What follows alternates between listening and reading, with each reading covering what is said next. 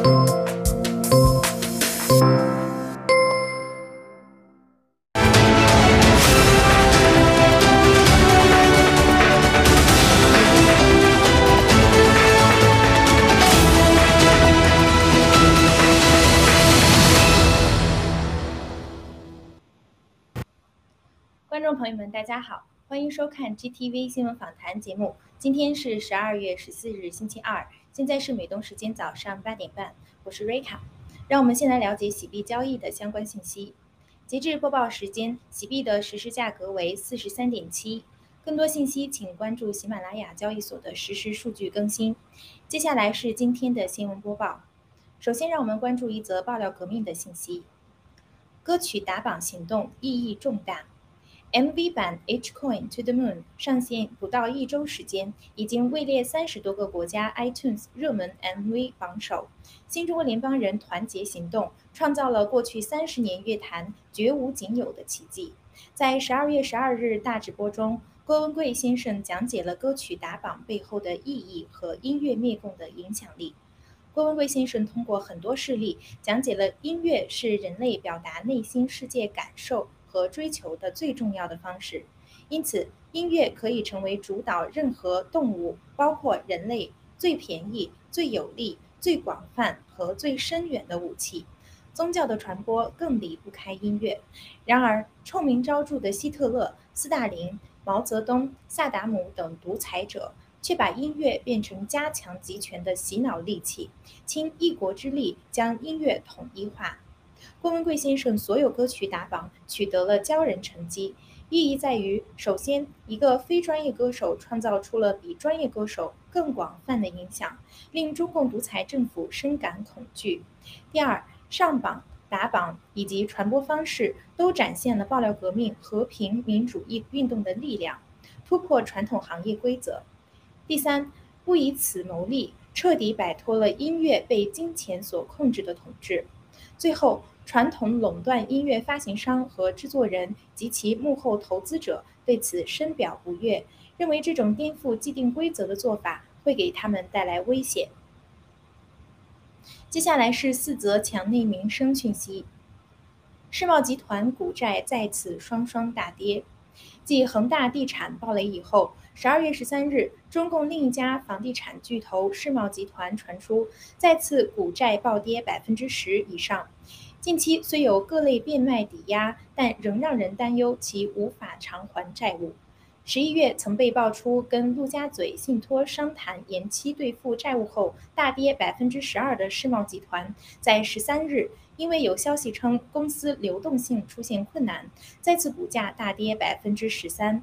与此同时，仍为 AAA 评级的债券也暴跌百分之五十四。据悉，近期世茂集团已经以抵押总部大楼、变卖公司部门及出售物业管理相关公司等方式筹措资金用于还债，但依旧爆出在上海将早已抵押的房屋在对方不知情的情况下出售，让本该成为小区业主的人士沦为维权人士。世茂集团目前总负债已超一百零一亿美元。何时出现像恒大一样的债务违约，引发各界的关注。其实，对于中共房地产的这一幕，郭文贵先生早就在直播中描绘过：中共房地产即将如冰山崩塌，恒大与世贸仅是开端。中共国对进口食品和饮料设置最严格贸易壁垒。据外媒十二月十三日消息。中共国对进口食品和饮料的新管理规定将于二零二二年一月一日实施。一些食品制造商担心其产品或将无法进入中共国市场。根据新规，所有进口食品和的境外生产企业均需将其生产、加工和储存设施等信息在年底前注册，才能进入中国市场。但有关新规定的解释直到十一月才发布。允许企业自行注册的网站也是刚刚上线。海关总署没有解释为什么所有食品，甚至包括葡萄酒、面粉和橄榄油等被认为是低风险的食品都被纳入新规。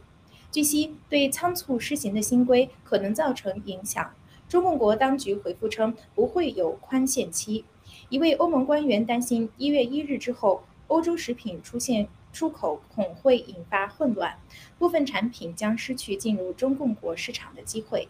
美国农贸协会执行董事安德森则说：“从未见过中共国采取如此严厉的措施。”他将该规定描述为非关税贸易壁垒。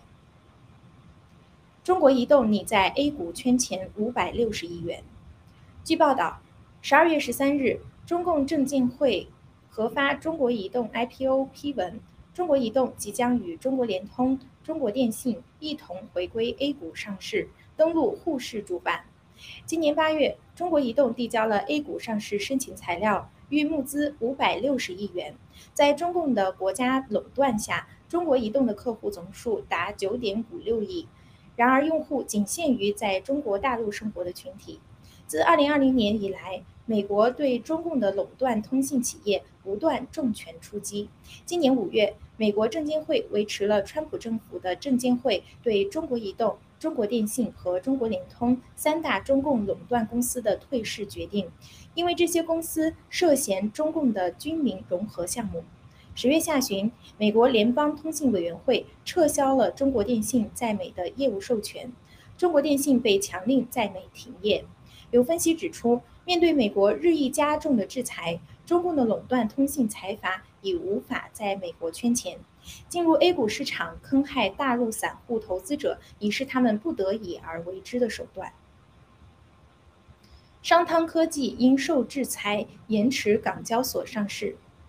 十二月十三日，中共国人工智能公司商汤科技被美国财政部实施投资禁令后，决定延迟在香港上市。当日，港交所公告称，商汤全球发售及上市将会延迟，申请股款将不计利息悉数团退还给所有申请人。该公司原计划在本月通过香港 IPO 筹资七点六七亿美元，其产品被用于智能城市、警方监控和自动驾驶领域。十二月十日，美国财政部将二十五个实体和个人列入一份企业黑名单，商汤科技名列其中。理由是商汤为中共军方镇压维吾尔族人提供了人脸识别技术，因此禁止美国人投资这家公司。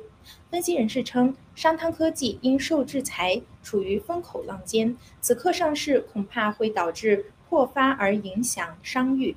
也说明香港金融中心的地位正在动摇。最后，让我们关注一组疫情疫苗相关的国际消息。伊维菌素为什么被阻止治疗新冠病毒？二零二一年十二月十二日，文慧先生发布一则盖文与视频，透露被发现近五十年的异维菌素曾于二零一五年获得诺贝尔奖。它是被发现于自然界并衍生出来的，具备多功能性及安全性，几十年来被广泛应用，其安全性已得到全世界的认可，对世界卫生健康领域发挥了有益影响，被称为神奇的药物。世卫组织已将其列入必备药物清单。视频中讲述了伊维菌素的发展历史，特别是2019年新冠病毒肆虐全球，促使医生和研究人员调查现有已开发药物，注意力落在伊维菌素抗病毒的潜在用途上，发现它可以在病毒和变异中发挥巨大的作用。此盖文立刻引发热议。一方面，伊维菌素如早被列入新冠病毒可用疗法，FDA 紧急使用授权的疫苗就不会被通过，因为紧急授权仅适用于没有可用的疗法时。另一方面，如果伊维菌素没被压制，中共释放病毒，进而引入疫苗降低人口，达到其全球独裁统治的邪恶计划将不会得逞。奥地利解除部分封锁措施，自十一月底。奥地利对未接种疫苗的人进行限制和全国封锁后，反对强制疫苗和封锁措施的周末抗议活动在首都维也纳持续进行。据十二月十三日外媒消息，奥地利已于十二日解除了部分封锁措施，重新开放的部分地区文化场所根据室内或室外情况，将对集会设人数上限。对于已经接种疫苗或最近康复人群的活动，将完全解除限制，而未接种疫苗人群仅被允许离开家去工作或去其他必要的目的地。餐馆设有夜间宵禁，乘坐公共交通工具与在室内等场所均需要佩戴口罩。此前，奥地利宣布自2022年2月起，所有14岁以上的居民都必须接种疫苗，除非因健康原因而豁免。目前。政府虽然改口称没有强制接种疫苗，但是那些拒绝接种的人仍将被罚款。辉瑞疫苗推广早期已记录十六万例不良反应。据十二月十二日外媒消息，美国食品和药物管理局 （FDA） 发布的文件显示，制药商辉瑞在其新冠。病毒疫苗推出的最初几个月，记录了近十六万次不良反应。这些文件是由一群医生、研究学者和记者所获得的。他们自称是追求公共卫生和医疗透明度的专业人员，曾向 FDA 以信息自由法案为由要求公布这些文件。第一批文件显示，截至二零二一年二月，当辉瑞的实验性疫苗以紧急使用授权分发时。该制药商已经汇编了超过四万两千份病例报告，详细记录了近十六万例疫苗接种的不良反应，症状从轻微到严重不等，年龄分布从三十一岁至五十岁，其中有一千二百二十三人因接种疫苗死亡，超过两万五千例神经系统疾病，一万七千例骨骼肌和结缔组织疾病，一万四千例胃肠道疾病。另有不同程度的自身免疫性疾病，以及数千例特殊疾病，包括二百七十例自然流产、疱疹感染、癫痫、心力衰竭和中风等。值得注意的是，面对上述庞大的不良反应记录，FDA 和美国疾病控制中心 （CDC） 等监管机构仍然批准并推广了辉瑞的实验性疫苗，并坚持声称该疫苗安全有效。甚至计划在2022年向婴幼儿推广接种。然而，该实验性疫苗对德尔塔变种病毒和新发的奥密克戎变种病毒毫无抵抗能力。民众对 FDA 等监管机构的质疑越发强烈。面对日益增加的舆情压力，美国食品和药物管理局表示，可能需要到2096年才能发布用于批准辉瑞疫苗的全部45.1万页资料。以上是今天的新闻播报内容。接下来由主持人 Frank 和嘉宾，嗯，Woody 和猫本小哥为我们带来今天的新闻看点评论，请不要走开。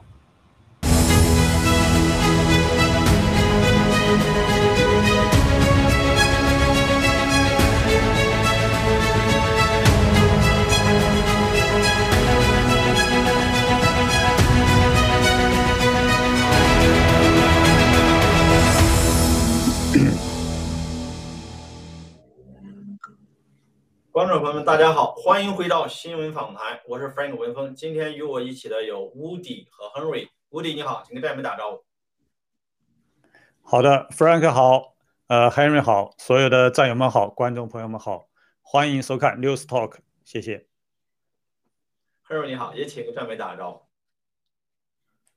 好的，呃，Frank 好，Woody 好，呃，战友们大家早上好，中午好，晚上好，欢迎收看 GTV News Talk。嗯，好了啊，今天我们啊带来的第一条新闻来自 BBC 中文。那么，呃，在五眼联盟等国家宣布外交抵制后，BBC 中文在北京对一些市民进行了采访。让我们先看一段一分短视频，有请导播。运动员练，人家一练了多少年，他随随便便他就不参加了，说明美国政府小肚鸡肠。中国的伟大，它永远抵抵制不了。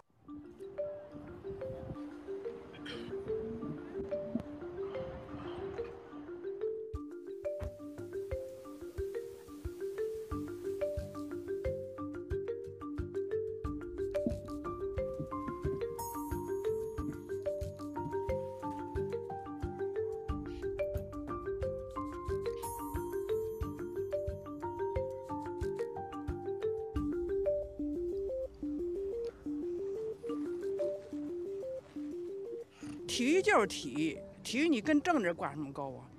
再说政治确实是不是你美国你的标准，你说标准就是标准。首先肯定是新疆没有所谓的这个种族灭绝这种行为，然后相反反观美国才是真正的灭绝了它本身的原住民，对吧？这已经是一个人尽皆皆知的事实了。再说他这个不派外交官员来，呃，参与我们的冬奥会，这个冬奥会他不来，其实是对一个冬奥宪章精神的一个玷污。冬奥是全体爱好，呃，冬冬季运动、冰雪运动的一个呃爱好者的一个集会嘛，这是一个运动精神上的事情。如果他搞一些政治挑衅，实在是让人觉得可笑吧？我觉得美国。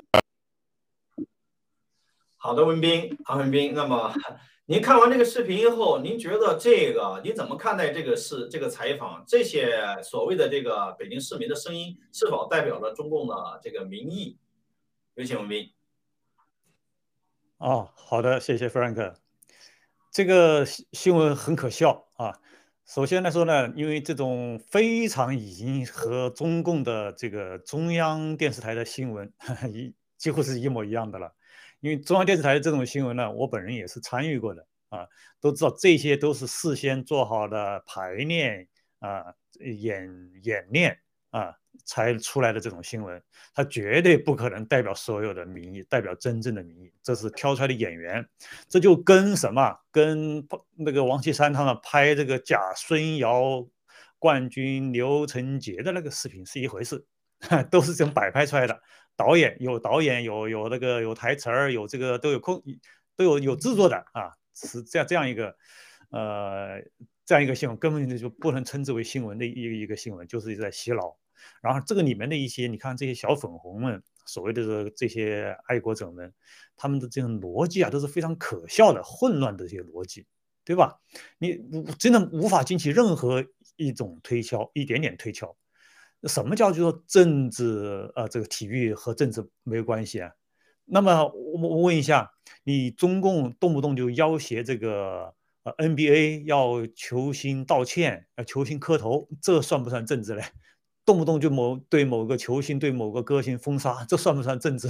哈，再一个，我们郝海东先生对吧？啊，你现在就把他所有的从那个足球的排行榜上抹去了。啊，把他的财产要封杀，你包括他的儿子，你甚至都想绑架回国，这算不算政治呢？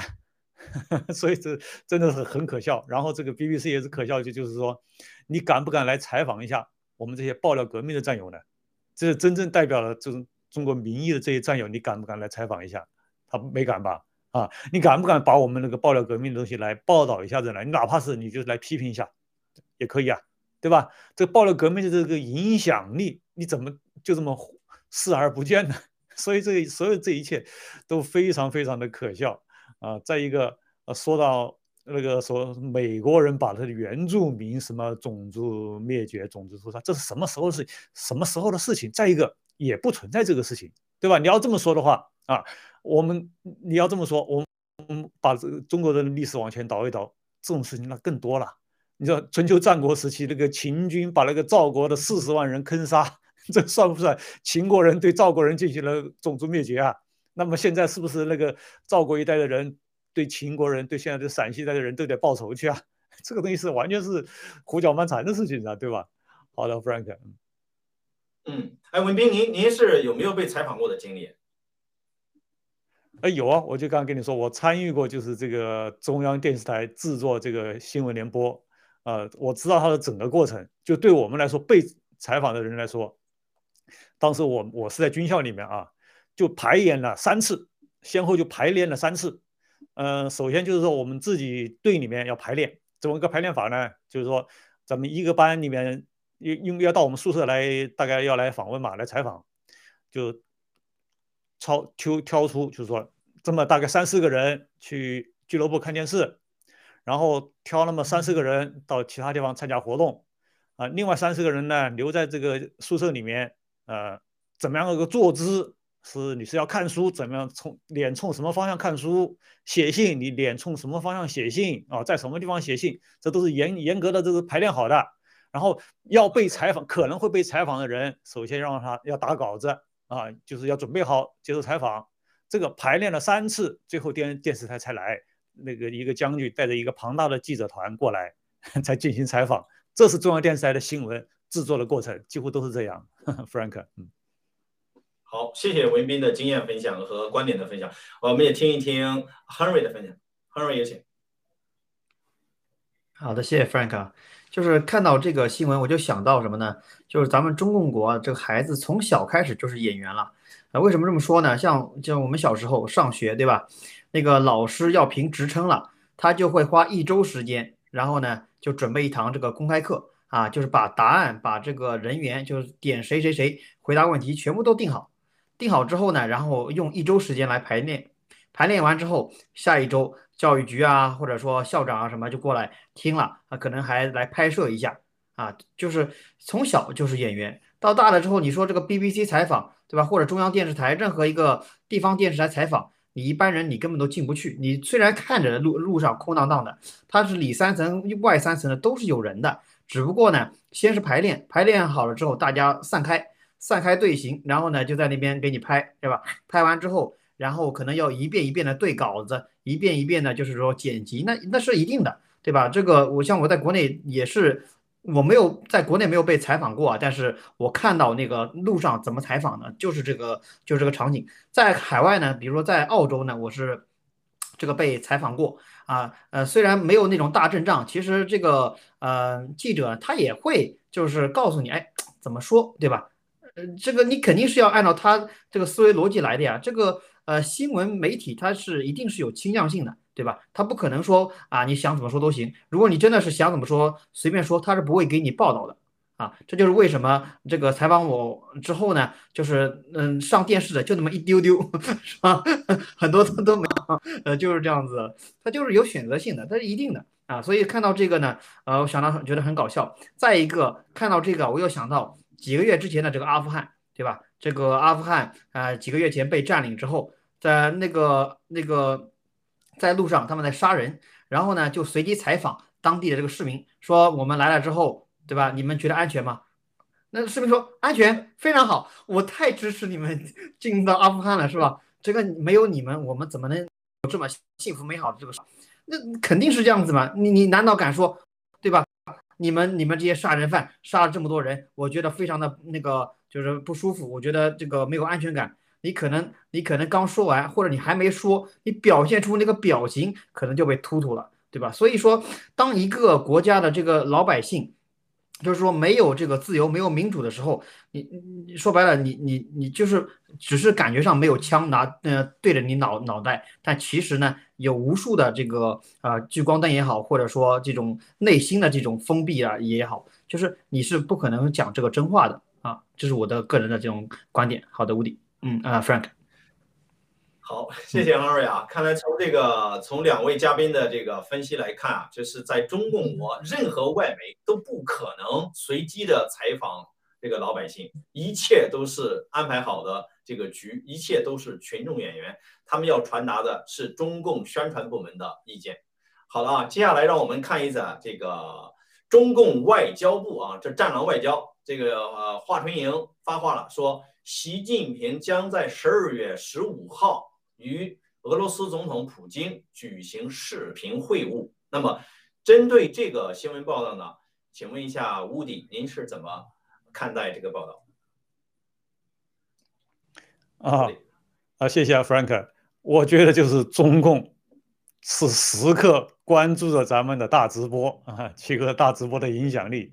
你看，七哥是。十二月十二号吧，周六直播，呃，不是周六，上次直播的时候刚说了中共和的俄爹啊翻脸这件事情，对吧？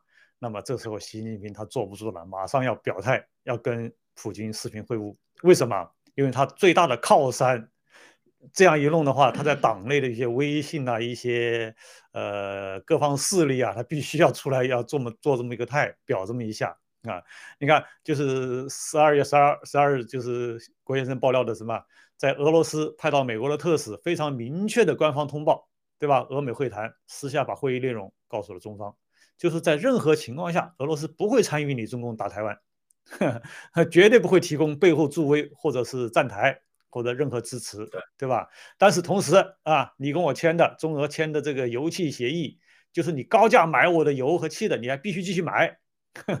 啊，不但如此，你看看，实际上他们形成一个新的同盟，类似一个新的那种华约这个机制，对吧？呃，北朝鲜、巴基斯坦、印呃伊朗啊，不包括你中共国，这个实际上意味着就是你你被抛出在外了，所以这些东西对他的这个威信呢是一个致命的打击，因此呢，他必须要出来啊，做做样子，对内再唬一唬，唬一唬人，他坐不住了。啊，这种对俄爹的这种崇拜呀，是到了一种变态的这个程度，这这是真的是对咱中国人最大的一种羞辱。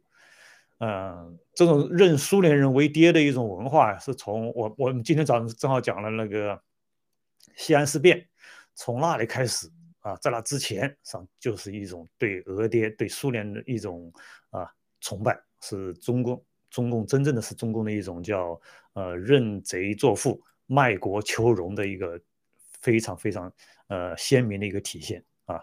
那么现在习可以说是急火攻心的时候吧，我觉得我们更要继续加油啊，宣传真相啊。他的身体不好，也许看到这些送葬的照片的时候，就会更加疯那个疯狂、丧心病狂哈。但是啊，但是他现在不能死，对吧？我们要让他半死不活的和我们一起灭共，做出更加疯狂的举动。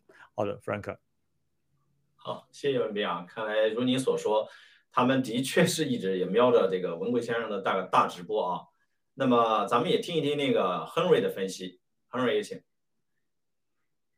好的啊，谢谢 Frank。我们看到这个新闻里面啊，他有一句话说什么呢？这个呃，上周末七国集团外交官开会时啊，这个获得长期战略性关注的是中国国家主席习近平的实力。说为什么关注他呢？因为过去四十年啊，中国经济。军事方面的惊人崛起，让让习近平变得越发自信。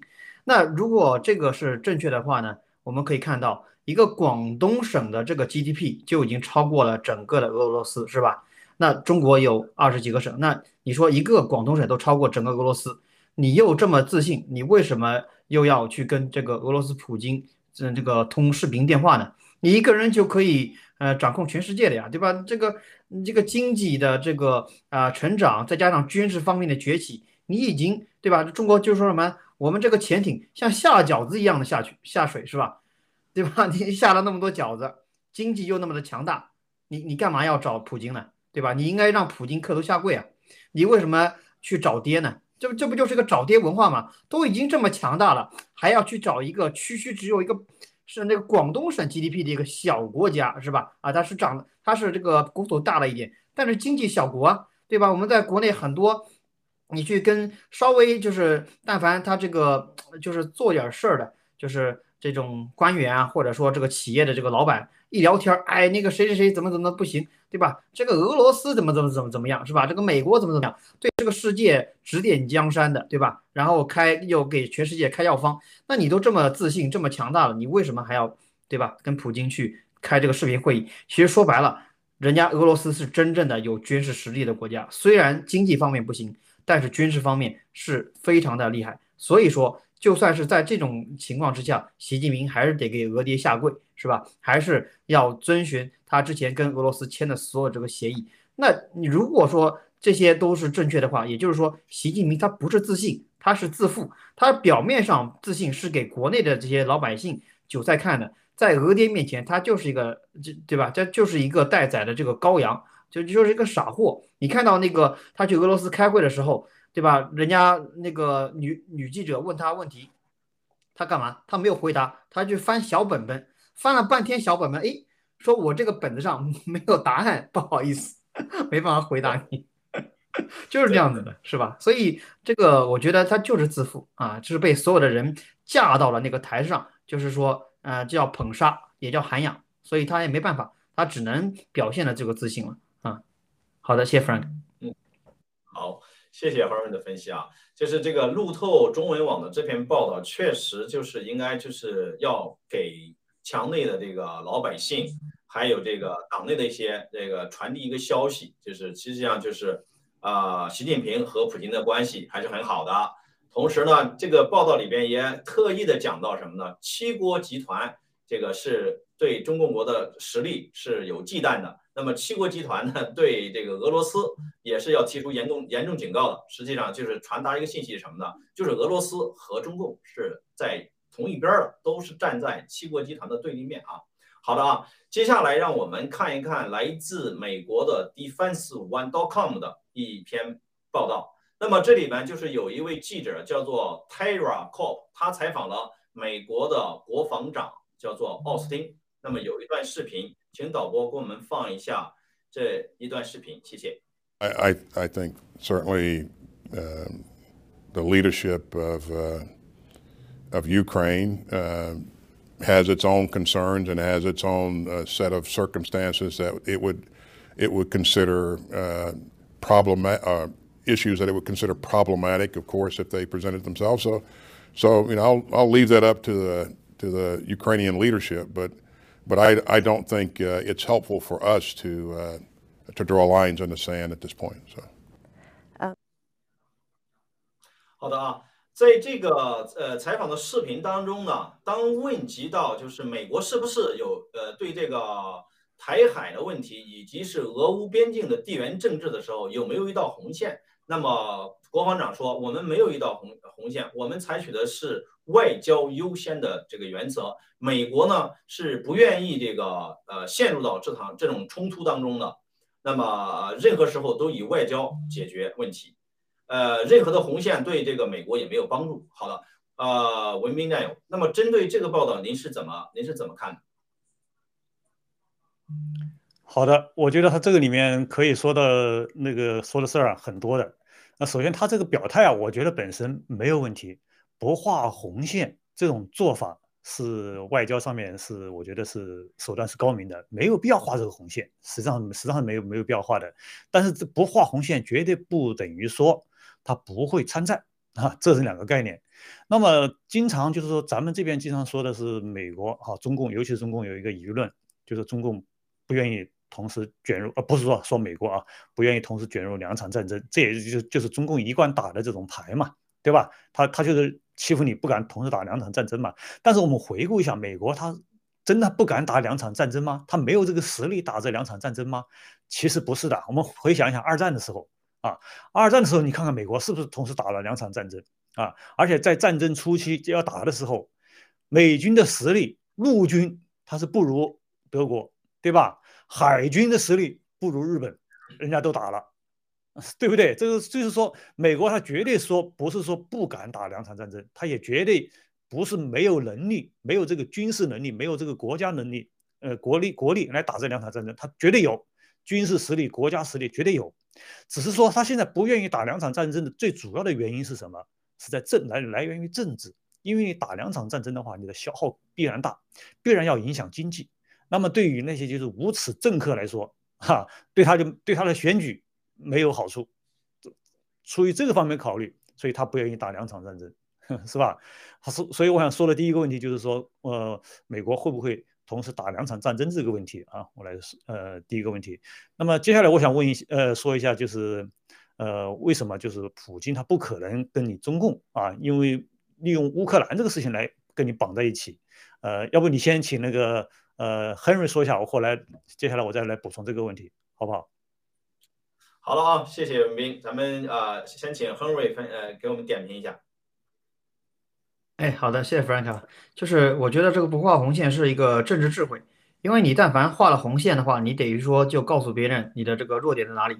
对吧？你比如说啊，你一旦打台湾或一旦打这个乌克兰，对吧？我就我就出兵，那可以了。像中共国的话，他非常会利用这种政策，利用这种言语上面的漏洞，对吧？那我不打了，我让这个台湾投诚行不行？我让那个俄罗斯让乌克兰投诚行不行？那也可以做到啊，对不对？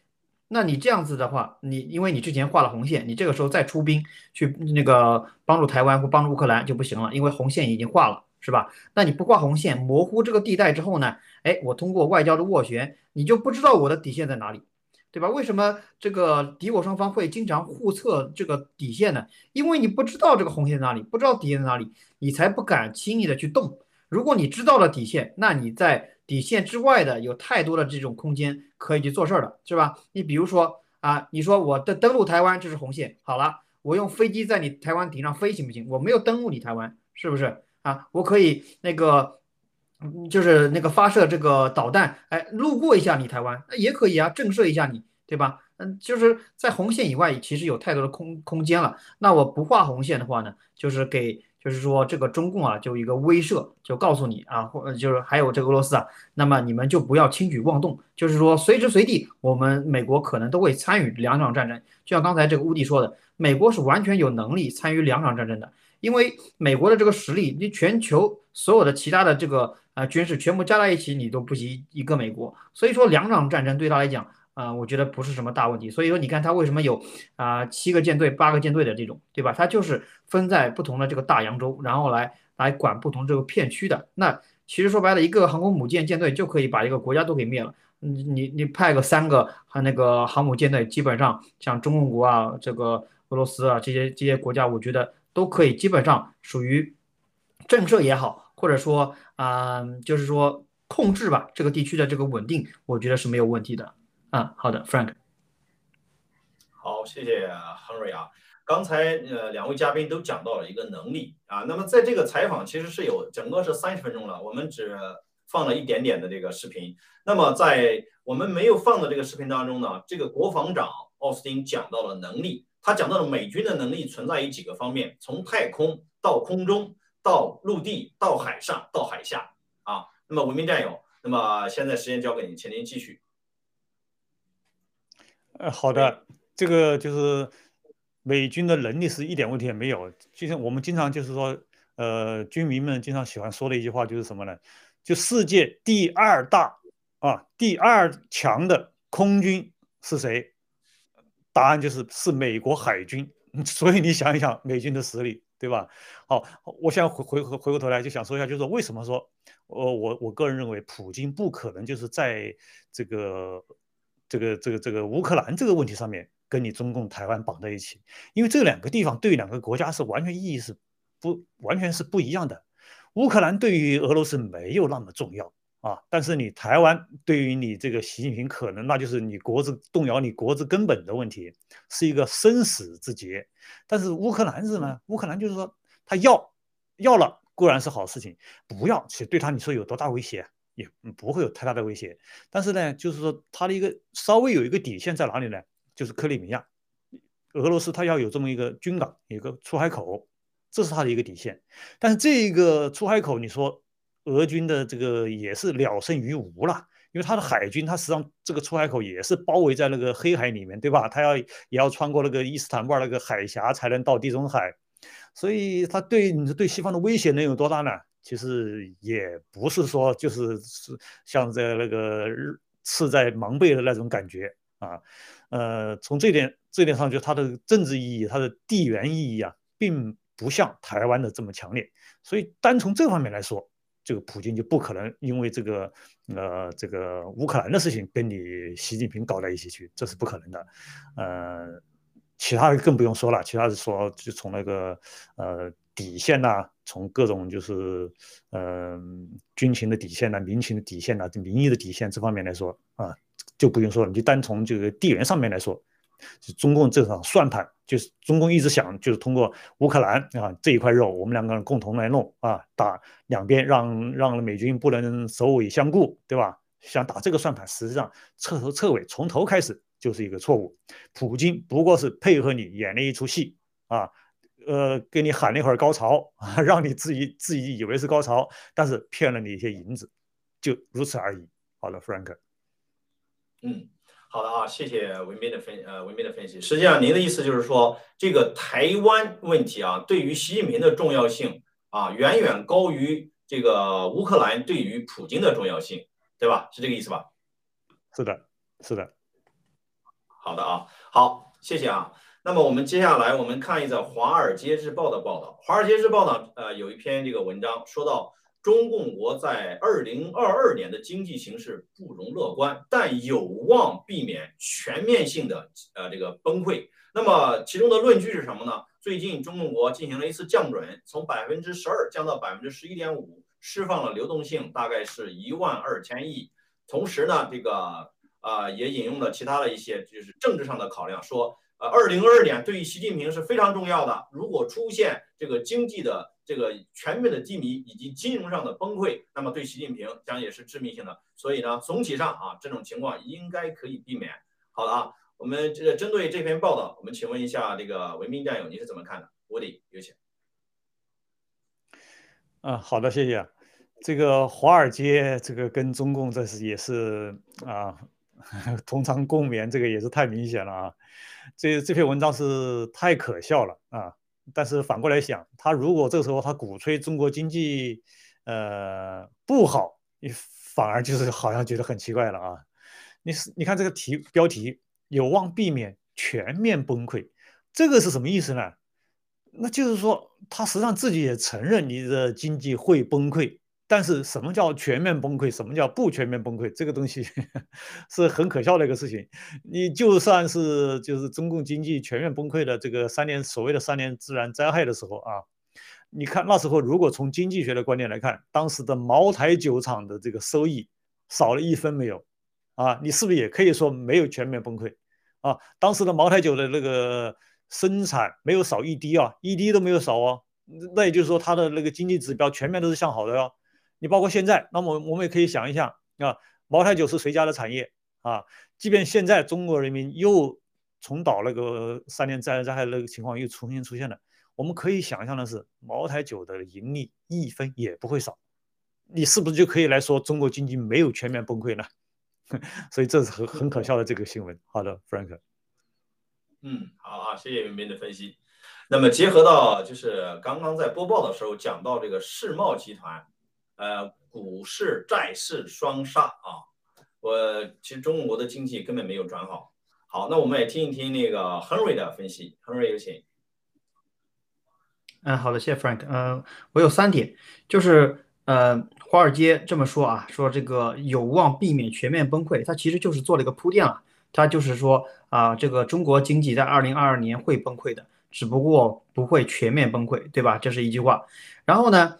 这个像恒大，像一系列这些这些企业的这个破产，它会把这个时间线拉得非常的长，不会让它瞬间的破产，对吧？它是就是就像那个房地产在那个价格往下跌的时候，它可以哎不让你跌，它可以不它限制你卖，对吧？像中国国你要讨债，我限制你讨债，对吧？那么本来你在其他国家的话，那么一破产，所有偿就是你要偿债，所有人都过来追债了，是吧？就瞬间一下子经济就崩溃了。在中国，因为它有很多流氓手段，它可以慢慢破绽，让整个的这个进行软着陆啊，这是这个民主国家做不到的，但是在中国它是可以做到的，让这个就是痛苦呢，就慢慢的承受，让大家习以为常，觉得这个是熬不到尽头的一个苦难。那中国人呢，就像习那个王岐山说的，吃三年草是没有问题的，是吧？那这个苦难不是一下子就是那种钻心的痛的话呢，它慢慢的这种温水煮青蛙，中国人是可以接受的，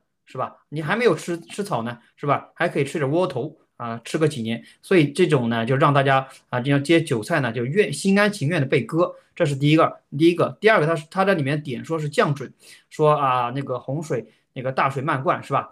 啊，这个不会说这个经济那么那破产。其实我觉得这恰恰会让这个经济更快的这个破产，因为啥呢？你这个降准之后，也就是风险准备金，就是它这个存款准备金嘛，你这个降低之后，你就你这个发生任何的这种呃灾难性的时时候，你就没有更多钱来赔付这些这个银行存款这些人了啊。当然，对吧？就像我们说的，这个中国它可以不赔付你啊。是吧？呃，这个确实也是，是吧？这个流氓手段真的是层出不穷，只有那个跌破你的眼界，没有他做不到的，啊，这是可以可能的。所以呢，就是你你在媒体上见不到人发声，然后呢，这个破产之后他可以不给你偿债，抗议在在中国也不不让你抗议，所以你你就会感觉到岁月静好，对吧？啊，就是有人在给你负重前行，啊，第三个点呢，就是说这个习政权。呃呃，因为因为说这二零二二年对习近平很重要，习政权的稳固就靠这一年，所以说不会崩溃。我就想到什么呢？想到这个牛顿啊，说这个地球引力，所以呢水往这个低处流。咱们社会主义国家的水是往高山高山上流的，不但可以往高山上流，而且可以从山的这边流到山的那一边，是吧？这个就是曾经的这个笑话嘛。你说这个经济它这个是一个规律啊，那凭什么？就是你习近平觉得这一年这一年对你来重要，所以说他就不会崩溃呢，是不是？这是个经济规律，它该跌的时候，管理天王老子，它都得往下跌，是吧？所以说，嗯，这这篇文章我觉得就特别无脑，完全是在给习近平洗地啊，就完全做不到的事情，对吧？就像你这个吃了伟哥，你就觉得自己真行了，是吧？你吃多了之后啊，你会发现你再吃伟哥都没有用，因为它本质发生了这个，就是从量变到了质变了。所以我觉得这个中国的这个经济，一旦它从量变到了质变的时候，你任何谁都不可能的。习近平为什么不能倒台啊？共产党为什么不能倒台啊？是不是？所以说这些东西都是无稽之谈的事儿啊。好的，谢夫人。嗯，好了啊，谢谢 Henry 的分析啊。其实对于习近平来讲，二零二二年固然重要，其实也未必说经济不能崩塌。而恰恰现在习近平。我们爆料革命也知道，习近平可能正在利用各种各样的经济雷，去把西方整个的这个经济给它搞崩溃，对吧？比如说引爆恒大、引爆花样年等等这个房地产的这种这种核弹，而且现在正在发生的啊。那么好，习近平呢是比较崇拜，呃，就是呃，在北韩的这个金正恩的这种家天下。那么波罗革命呢？啊，前几天的大直播也已经讲到，习呃现在已经是习近平的家天下，呃，包括他的女儿李木子，包括习远平控制的军队啊，彭丽媛啊等等一系列人啊，呃组成的这个国安委已经没有常委制了。好，那么针对这个习近平现在的家天下，想听一听两位嘉宾的分析。文斌，欢迎呃呃，吴迪有请。啊，好的，Frank。呃，这一则爆料就是我觉得特别震撼，真的是特别震撼。原来想的只是个傀儡啊，没想到这个傀儡的触手啊，也一个赖汉也有几个帮啊。这个家天下的确是，而且最让我感到震撼的呢，就是这个他的夫人啊，这个彭女士。之前呢，我到就是咱们对他的印象，你不是说多好哇，倒没有就多么多么特别坏的那种，好像没有。但是这个爆料完全改变了，就是我整个我对他的一个看法，呃，尤其是你看防婚房鸿飞对吧？房鸿辉为什么被他们干掉啊？很大一个原因是什么？因为他和那个谁阎维文对吧？这个姓严的跟防什么关系？大家心知肚明。所以这个这这这就把它和一个另外一个词儿联系在一起了，叫妖姬啊。一代妖姬跟这么一个词儿可以联系在一起了，所以这一点是非常可怕的，让让让整个又一次颠覆了我的一些原来的一些印象。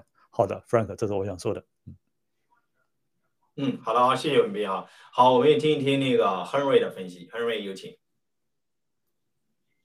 好，谢谢 Frank。呃，从这个文，从这个七哥这个爆料啊，我们就可以看到，这个中国习近平真是无人可用了。但凡你比如说他身边的这些这个警卫，对吧？他可以用这些警卫是什么？他不能说让他李木子来给他做警卫吧，是吧？他得用人的，因为一个国家这么大，你不可能说完全靠自己家里面这几口人来管理整个国家的。但是你会看到，这个国家现在没有人愿意给他来用，他没有可以相信的人，只能相信这个血缘关系的这个什么李木子，或相信那个那个彭丽媛，就他们他家的这些人，习远平啊这些人，对吧？他架空了所有的这个常委，感觉上好像他这个。呃，一家独大啊，掌握了所有的权利，但其实就是说，他让所有人都没有了这个活路。你想啊，呃，当习近平当他全家人就是掌握这个权力之后，他能用什么样的人？一定是用啊听他话的人，对吧？你比如说这个这个李木子，他找的人一定是听他话，就是跟他同质性的这些人，他不能说人一开口，我觉得你习近平不对，是吧？犬绝了，是吧？你但凡这样说的话，肯定给你犬绝。所以说，你说的所有的话都得让李木子喜欢，让他觉得你可以用，是吧？那你久而久之，在李木子、在习近平、在彭丽媛身边都是这么一群人啊。我们可以看看习近平的这个历史，他做这个呃呃叫什么的白洋淀旁边的那个忘了忘记那个城市叫什么了啊？就是啊呃雄安雄安新区一做垮了，现在做这个北交所又垮了，就是他的历史告诉你。对吧？就我们七哥这样说，要看这个人做过什么。他历史告诉你，只要跟经济相关的，全都垮台。好了，这就是一个好大喜功的人，是吧？一个好大喜功的人，他的家庭也肯定是好大喜功的，这是有传承的，是吧？好了，那他身边的人是不是也得这样子呢？如果一个人会算账，他跟习近平说：“主席，对吧？你这样子做雄安新区会亏本的，你做这个北交所是不会有人来的，犬绝了，是吧？那 肯定给你犬绝。那。你肯定也是要好大喜功的，所以说这就注定了整个中国现在习近平下面所有的能用的人都得是好大喜功的。那从上到下，他根子就烂掉了。那你说中共国的经济能好吗？是吧？如果经济不能好，这个政治能稳固吗？你我们都知道，这个政治啊，它是嫁接在这个经济这个基础之上的，对吧？经济基础决定上层建筑，你经济都没有基础，都被蛀空了，你怎么可能有个上层建筑？所以说。他这个从根子上都烂掉的一个这个政权倒肯定是迟早的事情，就只是说什么程度啊，怎么就是中国人付出怎么样一个代价啊，仅此而已。好的，谢谢 Frank。好，谢谢亨瑞的精彩的分析啊。人这个习近平这个家天下的这种做法，实际上是打破了这个所有的这种政治平衡，对吧？啊，江家、曾家、王家，所有的这些啊，都可能被边缘，包括这个孟家。那么同时也说明了，就是中共的这种啊，就是他只相信这种生殖器的关系，对吧？那么习近平呢，也也也确实显示出了习近平呢，其实真正的是不自信。如果他真真正自信的话，他完全可以啊，各个这个家族利益均沾。但是现在显然他是没办法去相信他们的啊，所以直接用自己的这个这些亲人呀啊，包括可能还有很多他的私生子，就是我们没有提到的这些，对吧？好的啊。那么习近平越疯狂，那么越能加速这个中共的灭亡，这也是我们所希望看到的。啊，接下来我们看一个这个《时代》杂志的一个新闻。那么《时代》杂志呢，评选出了二零二一年的英雄。这这英雄来自哪儿呢？来自于这种疫苗的科学家，有四位疫苗科学家被选出来成为《时代》杂志的这个封面的这个英雄人物啊。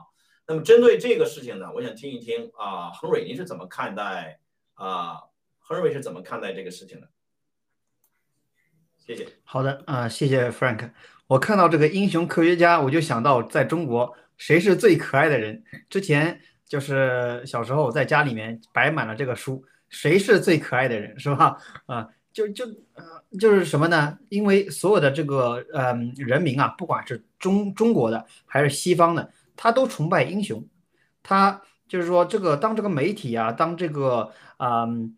呃，或者说是呃，就就是整个国家的这种呃舆论机器吧。他当他宣传某一类人或某一个人是英雄的时候，所有人都崇拜他，都想成为他，是吧？那好了，我们看到现在这个《时代》杂志，《时代》他说这一群这个疫苗科学家是我们二零二一年年度的这个英雄，因为呢，他们啊就是制造了 mRNA 这个疫苗，拯救了人类，而且呢，这里面点是说什么？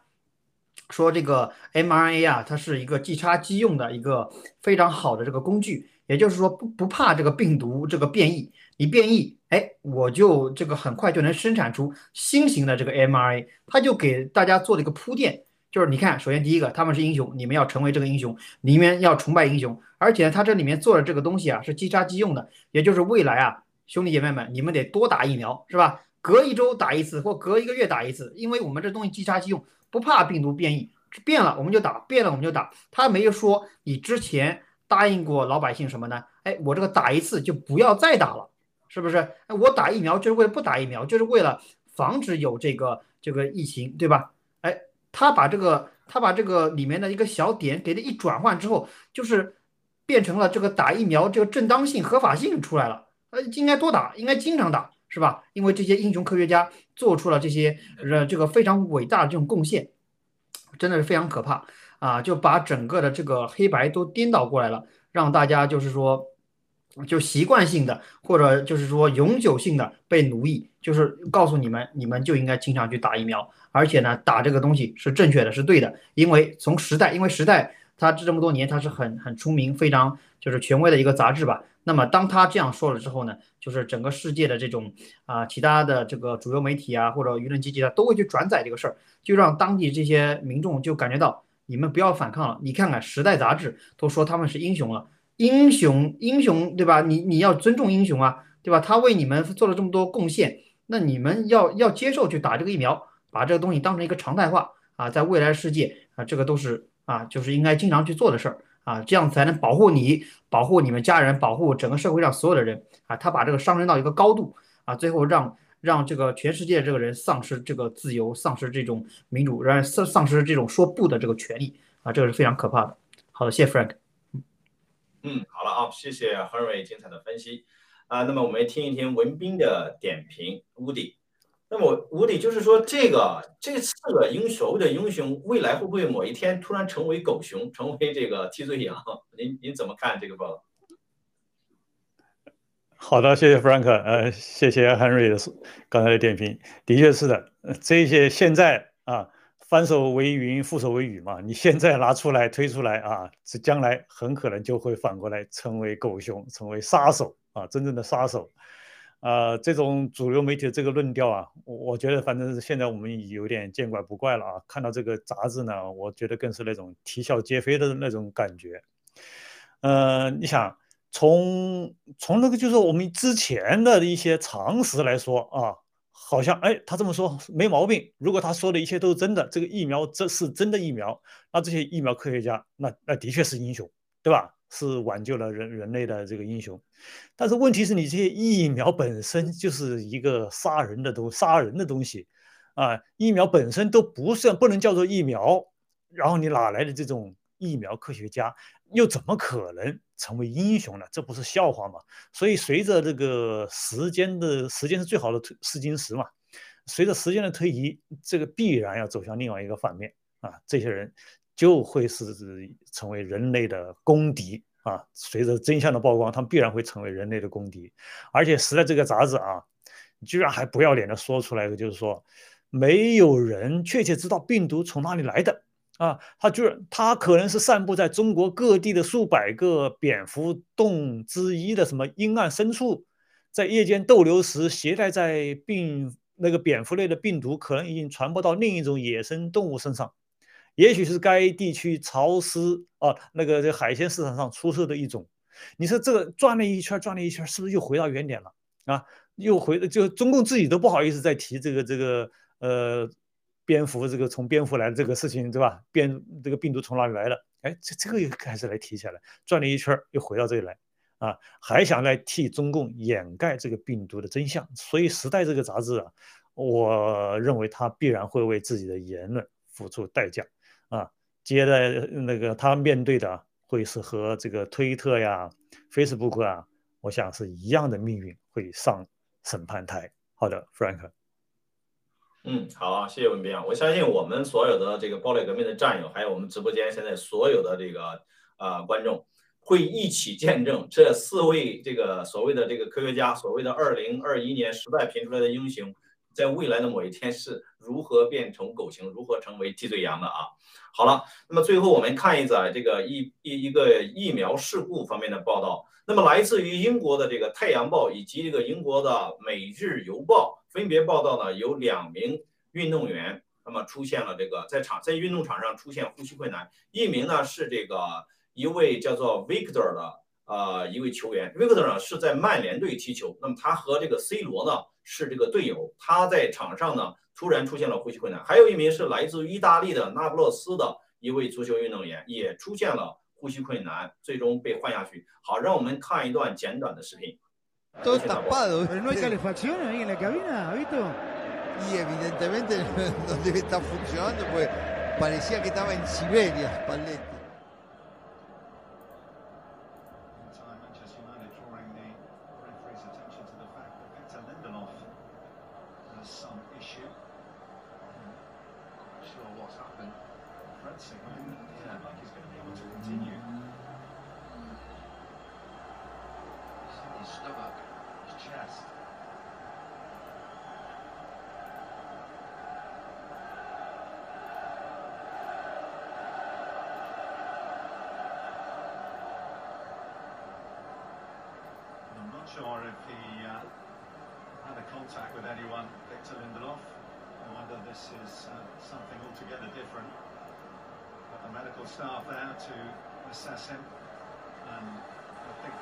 chance will be taken here with Absolutely Victor not. Lindelof. No, absolutely not. Just goes down, look to see if there's any sort of contact or anything. There isn't. It's just unexplained. And clearly he's unwell. 好的，亨瑞啊，但你看一下，就是这个有都是我们非常熟悉的那个刚才的七号，曼联队的七号是这个 是这个 C 罗啊，C 罗大家知道他带领球队获得了欧洲这个欧洲杯的这个冠军。另外一个那不勒斯，我们大家也都熟悉，那知道马拉多纳最早是成名于意大利的这个那不勒斯。那好，那针对这两名这个球员出现的事故，亨瑞您怎么看？啊，好的，谢谢 Frank。就看到这个球员现在就是在这个赛场上，对吧？呼吸困难。呃，如果我们因为我们所有的这个爆料革命的战友，我们其实是有立场的，就是说这个肯定就是呃打完疫苗之后的这个后遗症了，对吧？但是我们要想啊，就是有一些人他是打过疫苗的，那么他也是有自己的立场的。你比如说我最近刚刚就是接触过这个朋友，他说什么呢？他说他七月份打过疫苗，然后呢两个月躺在床上，躺两两个月啊，大家想想看，两个月躺在床上心脏疼。然后呢，呃，心稍微好了一点之后，去查，去医院查，说没事儿，没有心包炎，也没有心肌炎。我说，那你有没有想过会是什么情况呢？对吧？如果按照咱们现在这个报道革命战友会说，这肯定就是疫苗的副作用。他不是，他说他说了一句，这劲儿太大了，说劲儿太大了，过去就好了。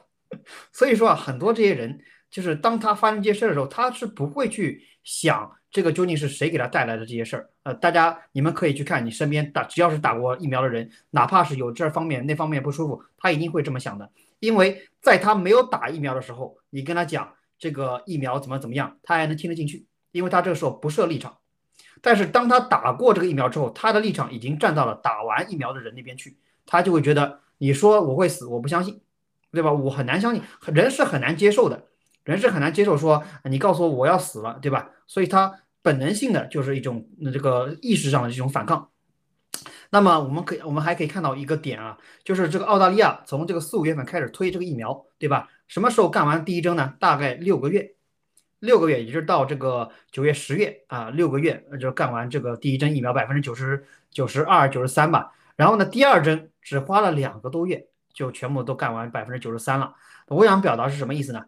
这个圣诞节大家会过得非常好，大家会看到啊，这这个圣诞节一定会过得非常的非常的开心，很多很多人都已经出去度假了。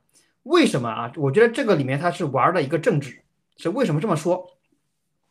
才开始你们拖拖拉拉的这个打这个第一针疫苗花了六个月，第二，因为然后面呢我又给你封锁，哎，你会看到，哎，如果说我能就是说早点把它打完之后，我可能就不用像之前六个月那样封锁那么痛苦了。好，很快的你把第二针打完了，好，这个这个圣诞节啊，我如果再封锁的话，哎，你们就会觉得哎，这个政府好像说话不算数啊，是不是？之前说了打了两针之后可以解封的，怎么这样子，对吧？那可能真的会对政权来讲会会有一个倒台。这个时候呢，他说好了，大家你们都出去玩一下，很开心的玩，玩完之后我给你们短暂的自由。